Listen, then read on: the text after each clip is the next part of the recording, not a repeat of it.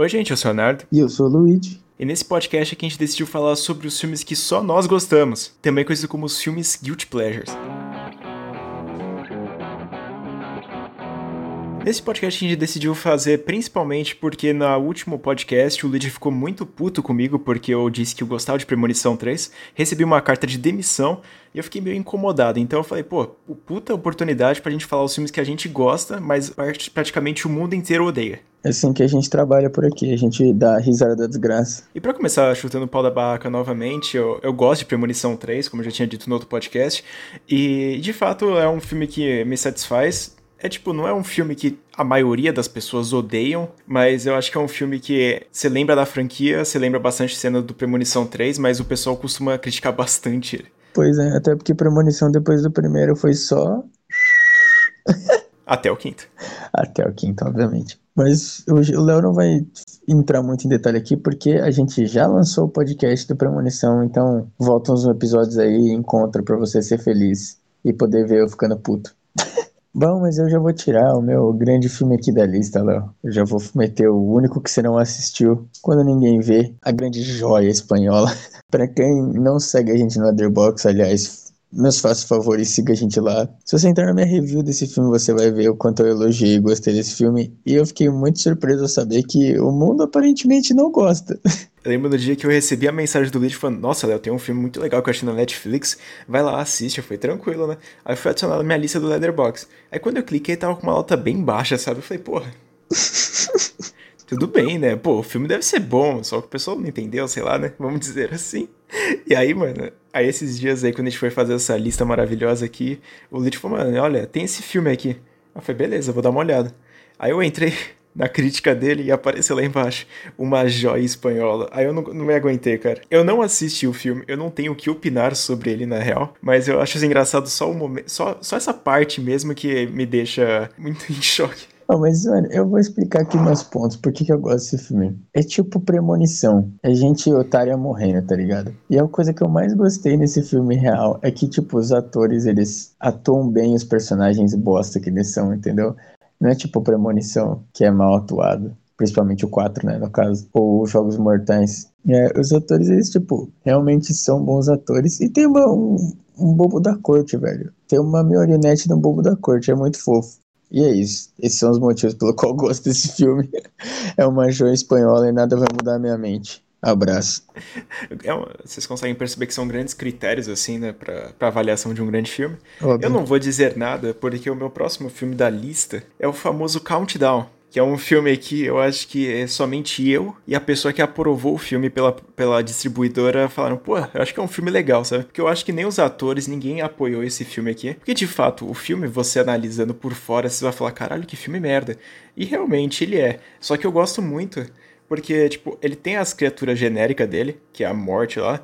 Tem morte péssima. Tem personagens que são meio que sem química, mas a única química entre o casalzinho lá é que eu, eu realmente torci para eles. Caralho. É, difícil, né? E o que eu mais gosto realmente é dessa química mais deles dois que é muito divertido, sabe? Você ficar acompanhando a história deles. Não sei explicar, cara. O filme é, é genérico, é ruim, é teen, sabe? Ele lembra muito o Verdade Desafio e chega a ser triste fazer essa comparação. A gente é muito, muito fã da, das produções Blumhouse, né, Léo?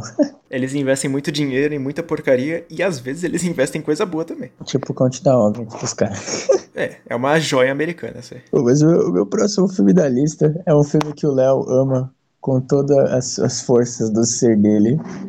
É o nosso querido Leprechaun, Duende Assassino. É vergonhoso. Eu acho que eu, eu nunca vi alguém alguma coisa que o Léo desgosta tanto na vida dele quanto esse filme, gente. É, mano, é meio óbvio assim, sabe? Porque o filme é sobre um anão, um duende, na real. Anão é foda.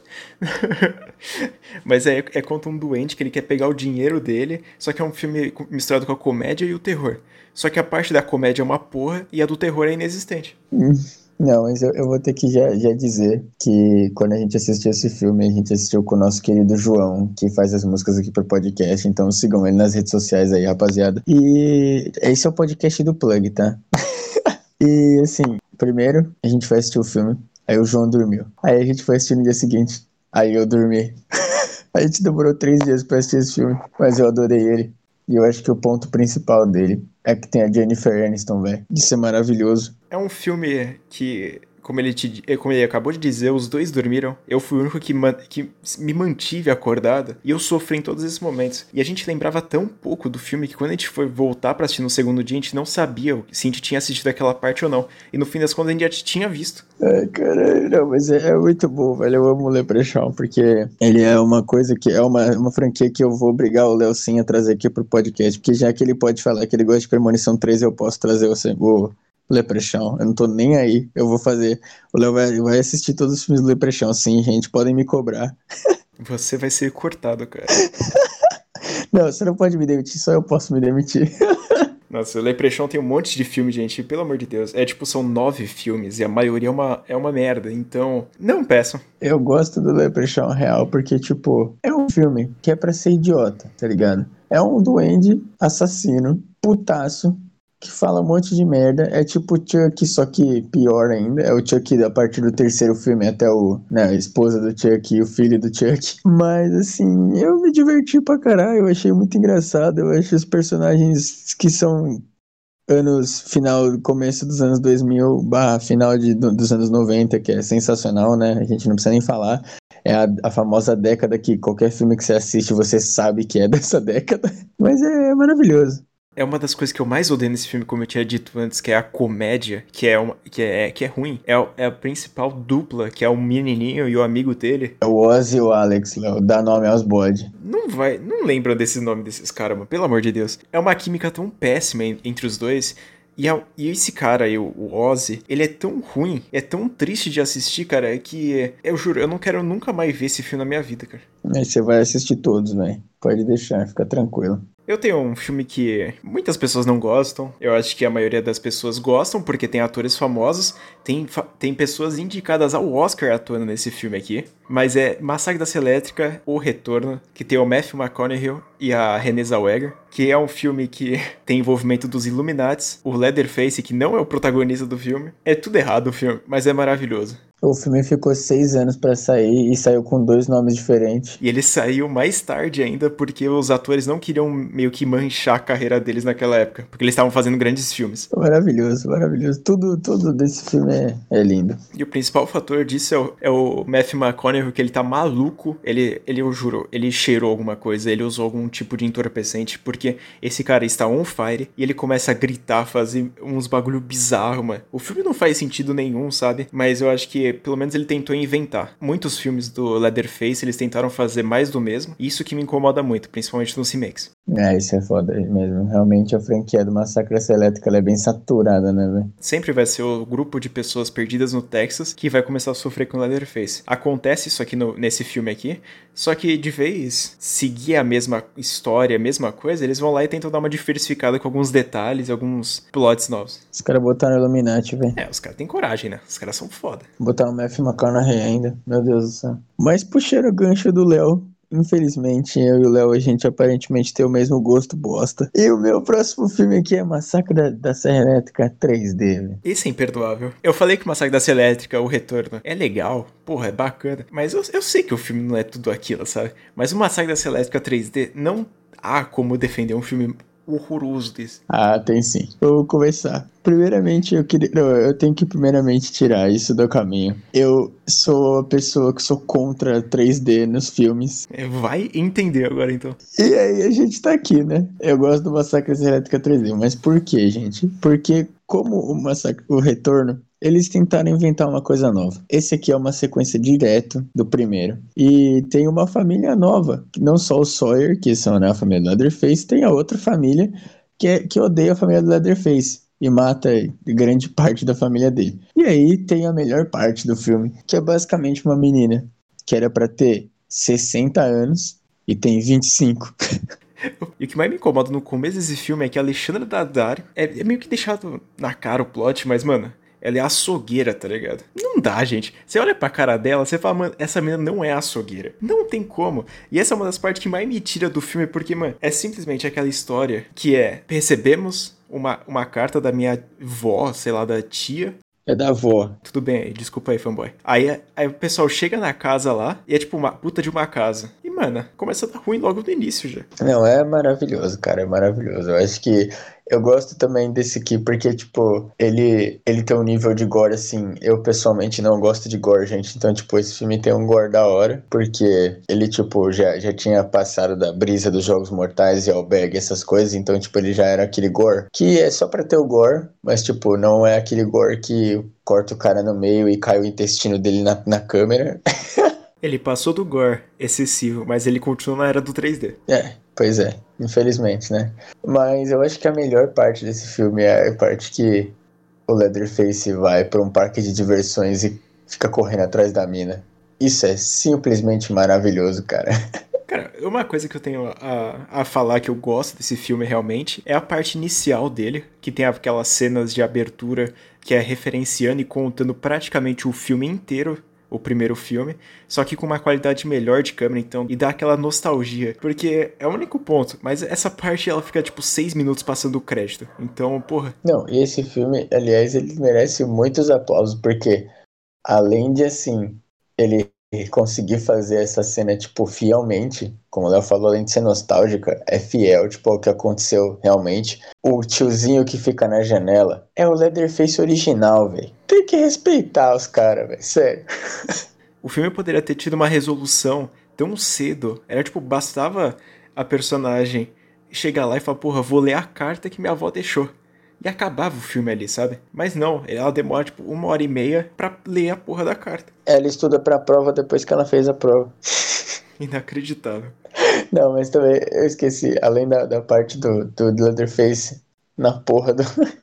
no parque de diversões, também tem aquela cena magnífica que ele tomba um carro, que ele basicamente mete a serra na roda do carro.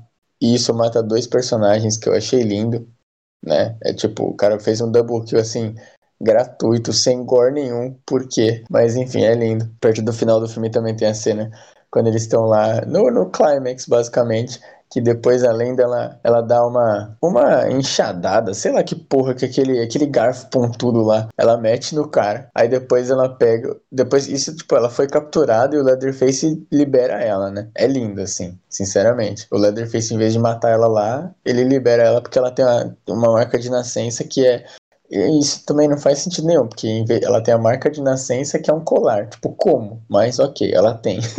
e aí, tipo, ele libera ela e aí ela sai fora. Só que aí ela, tipo, tem uma mudança de coração no último minuto e ela volta lá para salvar ele. Aí ela mata um cara, ou seja, ela já, já é da família, né? Já matou alguém, já é da família.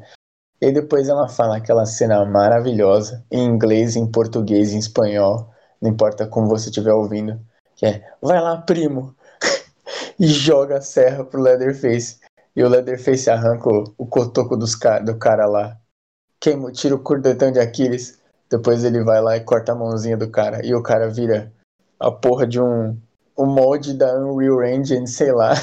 é muito lindo, gente. É magnífico, sério. Tá contente de defender um filme desse? Lindo é lindo, velho. Eu tô muito contente, cara. Meu Deus. Muito contente. É magnífico, velho. A gente tá comentando, eu tô comentando bem mal do filme que você tá falando, mas eu tive uma reflexão quando a gente terminou de fazer a lista que é ou eu tenho um mau gosto incrível, ou eu tenho um bom gosto e o resto do mundo inteiro não tem crítica boa, entendeu, cara? Ah, é sim, claro, obviamente. Eu penso que é a segunda opção, porque eu terminei. Tenho muito filme, cara. Eu gosto só, tipo, por motivos inexistentes. E o pessoal te fala, mano, como é que você gosta de um filme desse?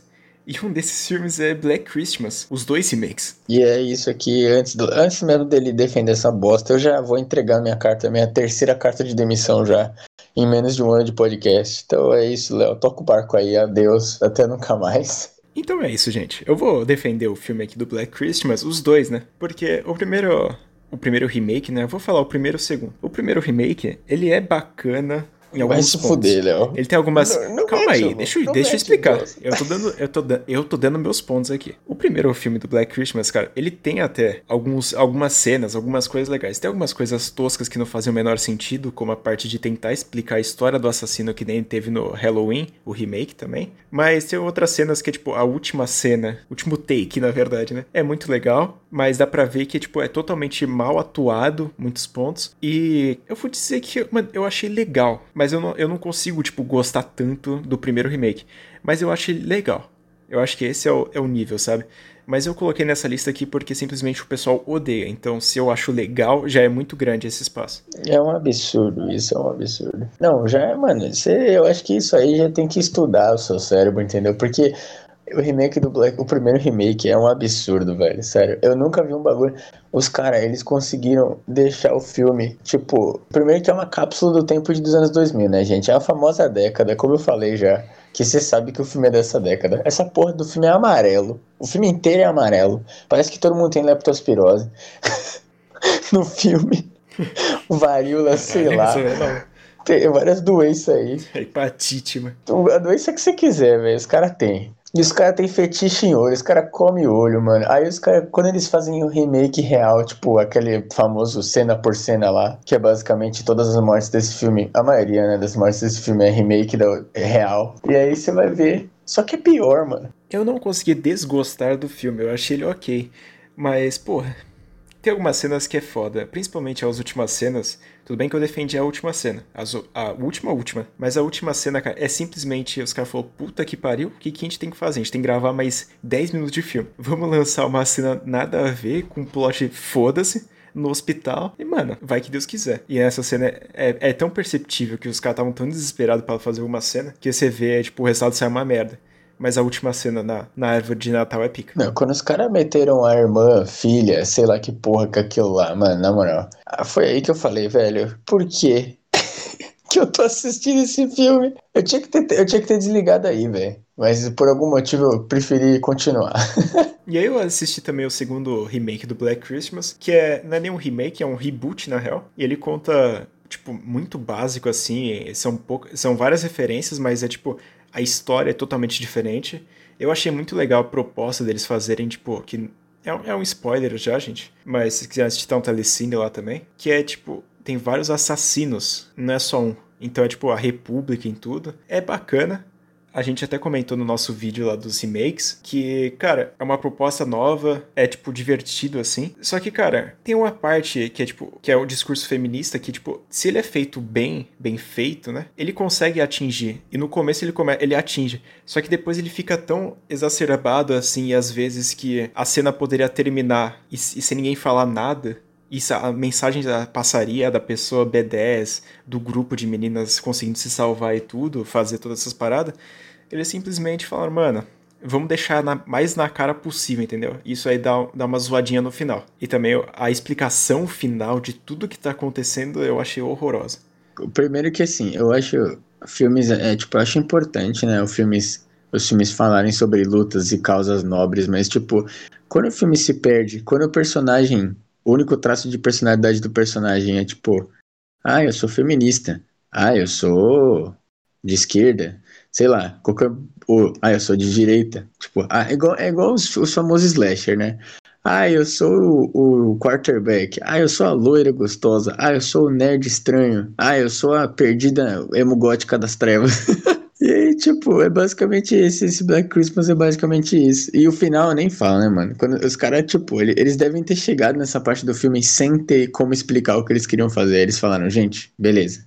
A gente chegou aqui, e agora? Vamos inventar uma explicação nada a ver para explicar todos os acontecimentos nesse negócio. Aquela aqui. estátua chorando, sangue preto, Nossa. gosma, mano. E a explicação cara... de ser, tipo, um, um, espírito, alguma coisa, tipo, sobrenatural. Nossa. Daí, tipo, o, quando os caras tentam converter o, um dos namoradinhos delas lá, que é tipo patético, tá ligado? Do nada, mano, os caras, tipo, parece o Imhotep.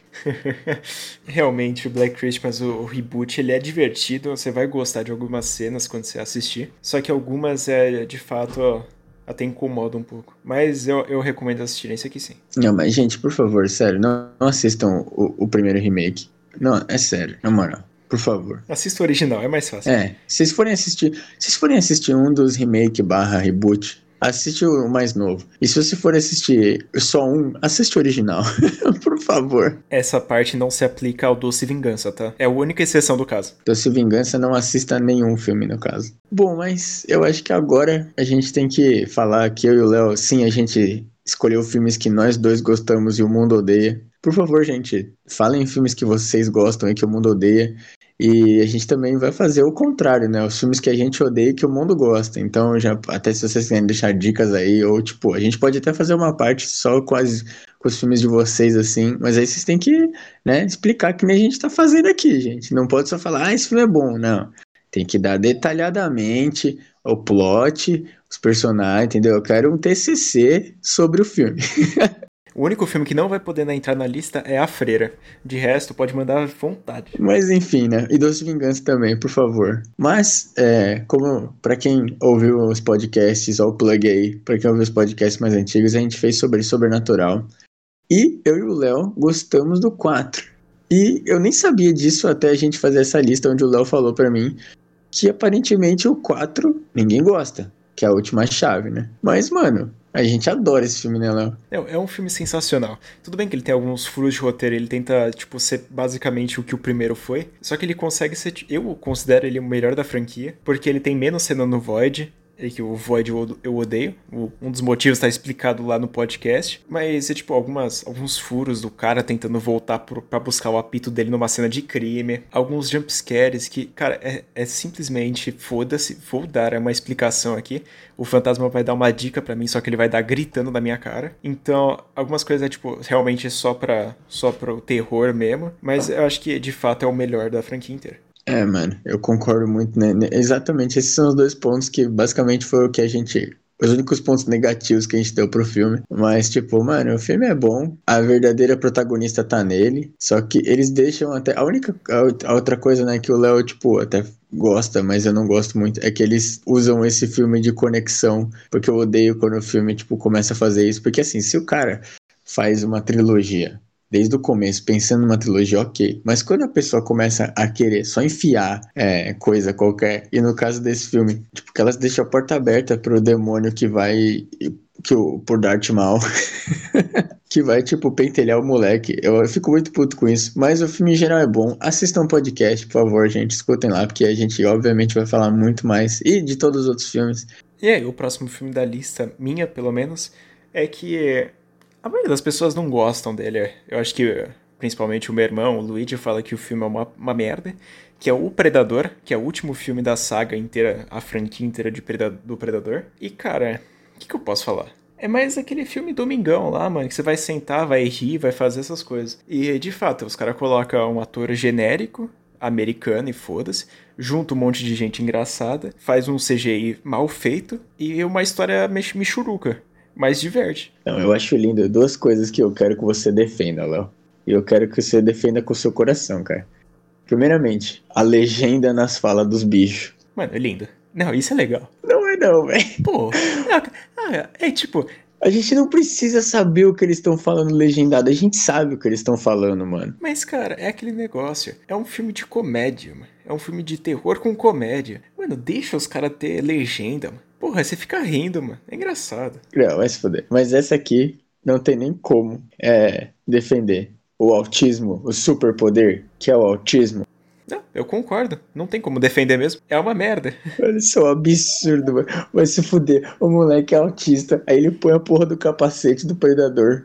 E ele sabe mexer em tudo, ó. Ele sabe ler a língua dos caras. Não, e ele é tipo. Não, não. Quando o cara, velho, o cara, tipo, tá buscando lá e você fica, não, ele quer pegar o pai, porque o pai é um líder nato do exército. Não. Eles queriam pegar o moleque autista, super poderoso. Nossa, é uma merda essa parte. Por isso que eu falei, é uma história muito michuruca. Só que, tipo, os atores são tão divertidos, cara, que eu, eu praticamente ignoro, sabe, a história. Pois tem aquela linda armadura do Iron Man no final também.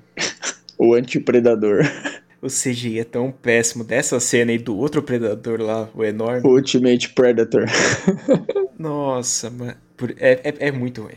É simplesmente muito ruim essas cenas, mas eu não sei. Foi o que eu expliquei. Eu não tenho muito como defender esse filme aqui, mas eu simplesmente gostei. E é melhor que alguns aí da franquia. Mano, eu acho que esse, esse Ultimate Predator aí só não é pior que aquele predador que tem o alien incubado no Alien vs Predador Requiem, que é o segundo Alien vs Predator, que é aquele bicho também lá, puta que pariu, velho. Mas o outro filme que a gente, eu e o Léo também gostamos juntos e aparentemente o mundo não gosta, é Hack 3, que também vai sair podcast aí, então fiquem ligados. Mas, mano, como, como que o mundo não gosta de Hack 3, Léo? Isso é um absurdo, cara. Os caras conseguiram pegar a fórmula boa e eles jogaram fora fizeram uma fórmula nova, boa também, mano. O Paco Plaza é foda, tio. É, é simplesmente, é tipo, é claro, o filme ele, ele saiu praticamente tudo da, do, do terror e colocou um pouco de terror e muita comédia, e é um, dos, é um dos pontos que eu gosto, mas muita gente não gosta disso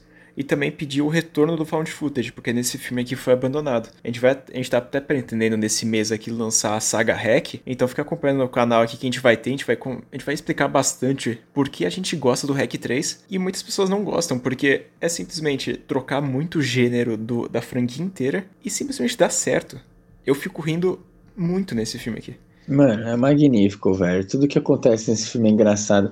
Eu acho que a única coisa que é meio forçada de comédia, que eu já vou dar um spoilerzinho, porque a gente, eu vou falar de novo isso no, no podcast, mas é a cena dos caras, quando o cara é pego lá com a armadura. É só isso. Isso é, para mim é um pouquinho demais. Mas, tipo, é, ao mesmo tempo que é demais, assim, que é muito pra comédia, é uma boa comédia, tá ligado? É que parece que é, tipo, muito deslocado. Mas é só isso. O resto, mano, é lindo. Esse filme é maravilhoso.